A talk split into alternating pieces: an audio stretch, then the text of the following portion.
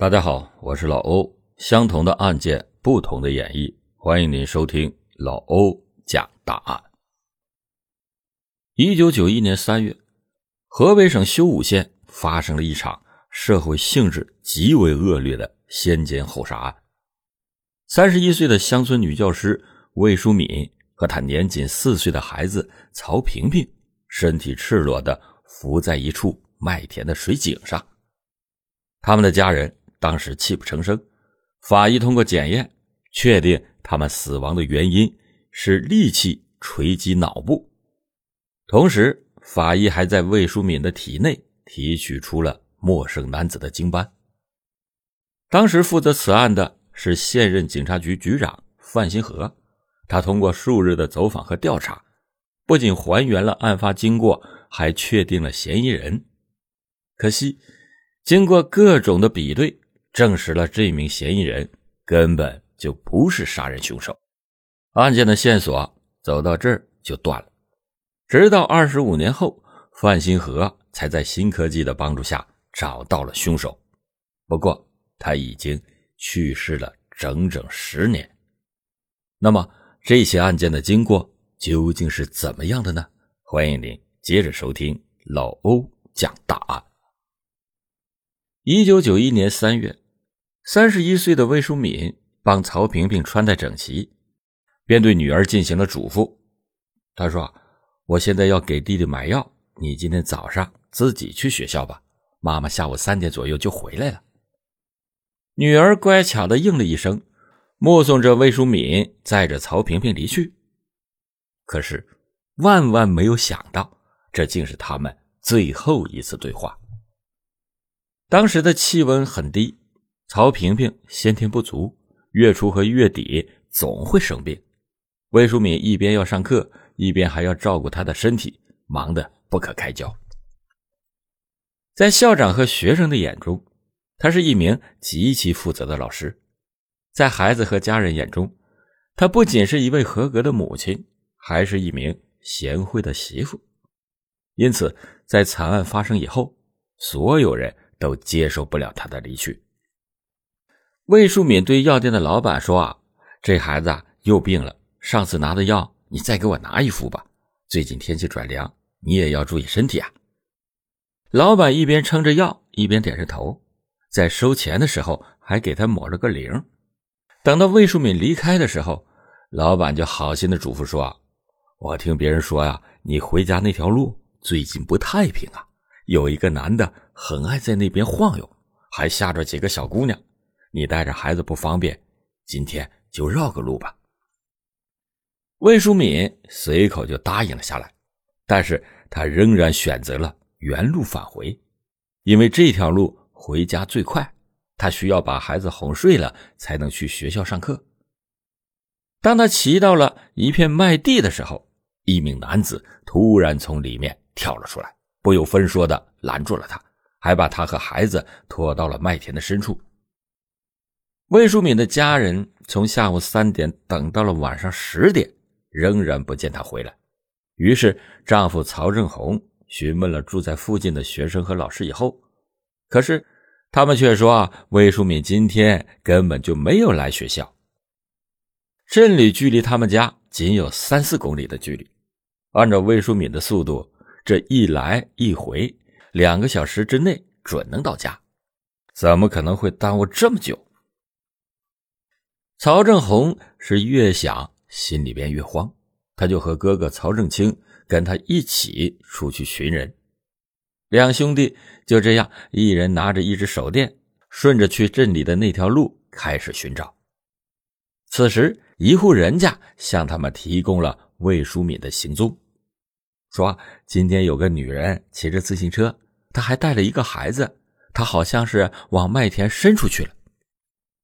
于是。他们就顺着对方所指的方向寻了过去，曹正红则见到了今生最恐怖的一幕。曹正红大声的喊着：“淑敏、萍萍，你们在哪儿？”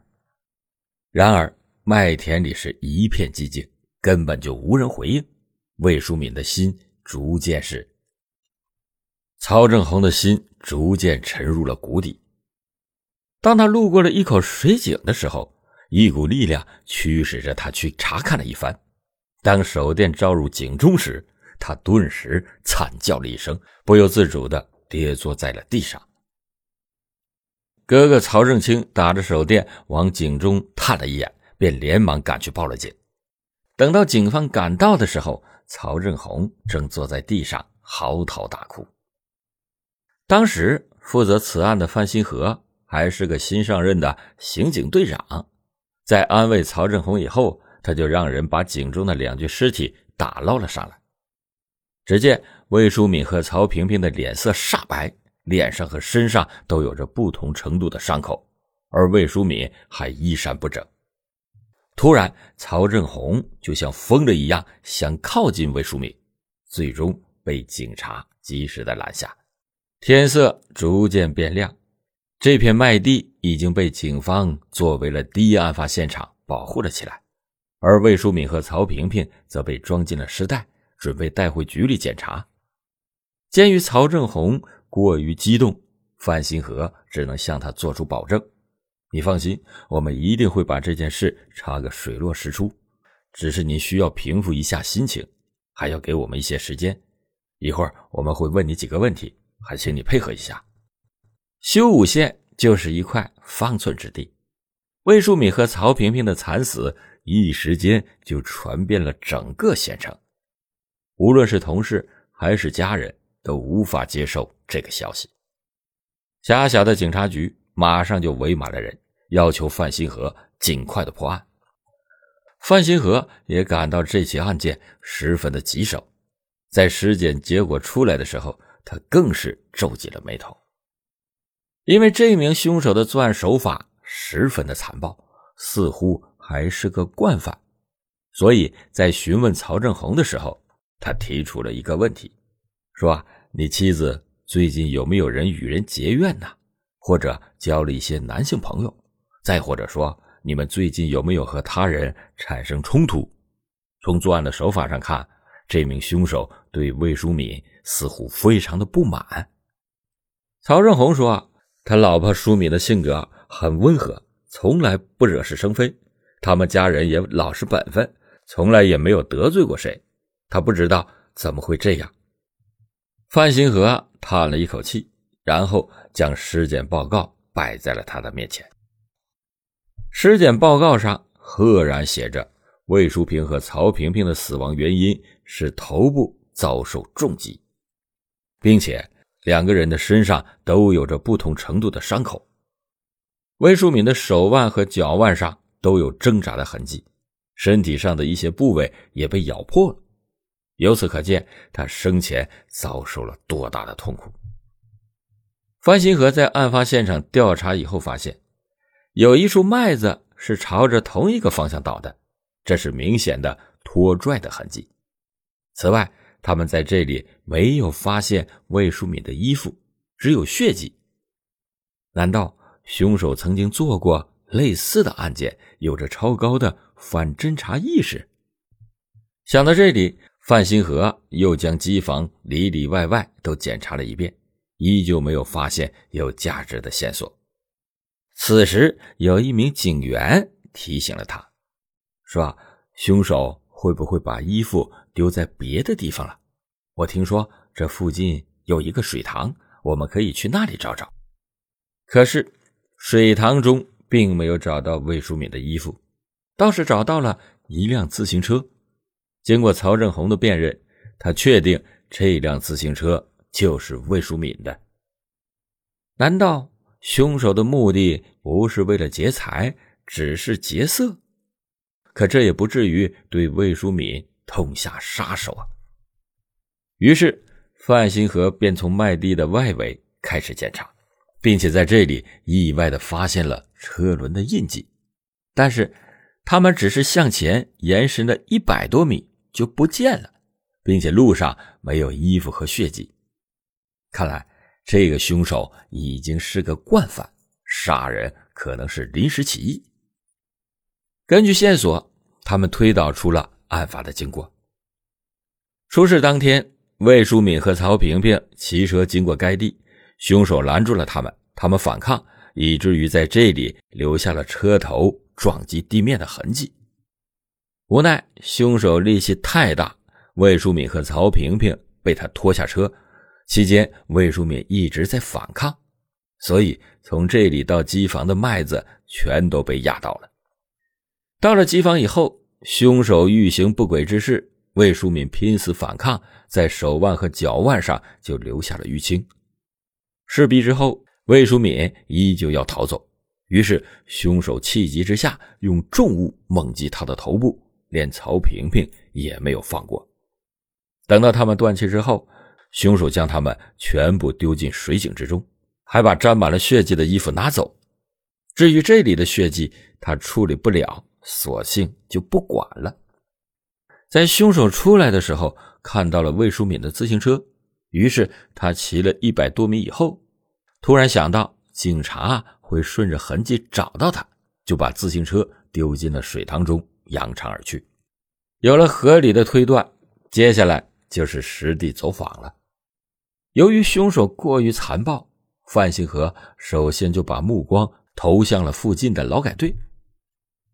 法医提取了现场遗留的血迹，发现有些血迹并不属于魏淑敏，那一定是凶手的血迹。范新河本以为胜利就在前方，不料他却走入了死胡同，线索整整断了二十五年。据说劳改犯梁刚岭在出事的当天外出去过，手上也有被抓的伤痕。而范新河立即就调查了梁刚岭的血型，最终证实了他的血型与凶手的血型相同。在他以为可以结案的时候，法医却给他泼了一盆冷水。法医说：“啊人的血型就那么几种，相同的概率非常的大，你的发现不足以证明他就是凶手。”果然。在日后的调查中，梁刚岭被排除了嫌疑。范新河将所有的劳改犯都调查了一遍，结果没有一个人有嫌疑。其实，如果能进行 DNA 比对，就可以直接找出凶手。可惜那个时候的科技还不发达，而这起案件也被当成了无头案封存了起来。不过，范新河始终没有放弃寻找凶手的机会，他从刑警队长干到了警察局长，中间过了整整二十五年。魏淑敏的女儿曹冰冰已为人妇，而他还在锲而不舍地寻找凶手。正所谓功夫不负有心人，二零一六年，范新河终于锁定了凶手。可是让人意外的是。他已经去世了十年了。二零一六年，头发花白的范新河在办公室里大喊一声：“我找到了！我终于找到了！杀害魏淑敏的凶手就是你！”摆在办公桌上的两张 DNA 对比图出奇的相似。范新河顺着位置来到了河南省商丘市石某的家中，提取了他的 DNA 信息。可遗憾的是。两者的 DNA 虽然相似，但他却并不是凶手，而且他的年龄也不符合。按照范新河的推断，凶手作案的时候应该是三十来岁。如今二十五年过去了，凶手最多不过六十岁，但是眼前的石某已经七十五岁了，完全不符合他的推断。可是科学不会说谎，凶手。一定就是史家人，但是他检测了史家所有人的 DNA 序列，没有一个人与凶手的 DNA 吻合。这个结果让范新河陷入了沉思，这究竟是怎么回事呢？在后来的走访中，一些村民告知了他一个重要的信息，说史家还有个儿子，不过他得了癌症，十年前。就死了，要我说，他就是活该。哎，也不知道他祸害了多少黄花大闺女。范新河听闻此言，瞬间就打起了精神。在经过史家人的同意之后，警方决定开棺验尸，而最终的结果让他喜极而泣。石某的儿子史家洲正是二十五年前杀害魏淑敏和曹萍萍的凶手。曹正红终于舒了一口气。这么多年来，他最大的心愿就是能够找到凶手，为老婆孩子讨回公道。虽然凶手已经死了，但是他心中的大石头终于能放了下来。在曹正红为魏淑敏母子扫墓的时候，范新河同他一起前往了墓地。他现在能够光明正大的告诉这对母子，自己完成了当初的诺言。好了，感谢你今天收听老欧讲大案。老欧讲大案，警示迷途者，唤醒梦中人。